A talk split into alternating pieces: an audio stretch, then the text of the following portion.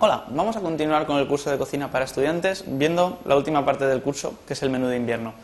De primer plato tenemos un puré de calabacín, así que vamos a ver cómo se hace. Para hacerlo necesitaremos dos calabacines, una patata, media cebolla y dos quesitos. Si no se tienen quesitos, podemos utilizar queso de sándwich y bien sal y aceite. Para poder hacer esta receta vamos a utilizar una sartén, una batidora y una olla. Lo primero que tenemos que hacer es pelar el calabacín y la patata y colocarlos en una olla para hervirlos. Le añadimos un poquito de sal a la hora de hervirlos. Luego, casi es mejor si hierven con sal que echársela después a la hora de batir. Así que le echamos ahora un poco de sal. Y, importante, muy poca agua.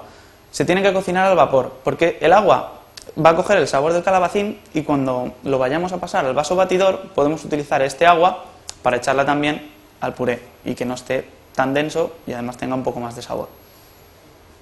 Tenemos aquí el calabacín y la patata, vemos el nivel de agua y lo ponemos a hervir.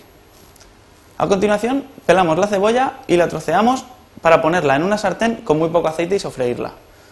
Bueno, aquí vemos la sartén con el aceite y la cebolla. En este punto le añadimos un poquito de agua para que se rehogue un poco y no se quede tan seca a la hora de freírse. Primero se evaporará el agua y luego con el aceite que queda se freirá y quedará de este modo. Tenemos que vigilarla para no pasarnos. Cuando veamos que está así, no nos tenemos que pasar de freírla para que se quede crujiente y ya la retiramos. Bien, cuando tengamos cocidos el calabacín y la patata, tenemos que pasarlos al batidor. Entonces, pinchamos con un tenedor para comprobar si la patata está ya cocida. Cuando veamos que la patata se puede pinchar, retiramos.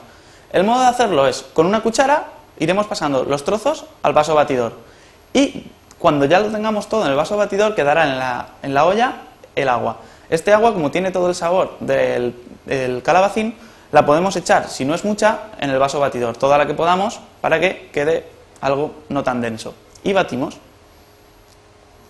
Ahora añadimos los quesitos y volvemos a batir. Como ya hemos dicho, los quesitos se puede utilizar de cualquier tipo, siempre que sean quesos blandos batimos y vemos como en el fondo del vaso batidor se ve el queso que está dándole densidad y consistencia al puré. Y ya para terminar añadimos la cebolla y removemos con la misma batidora.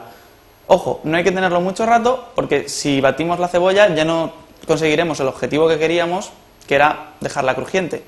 Así que batimos un poco para mezclar esa cebolla con el resto del puré. Y bien, tenemos nuestro puré de calabacín listo para tomar. Esperamos que os guste.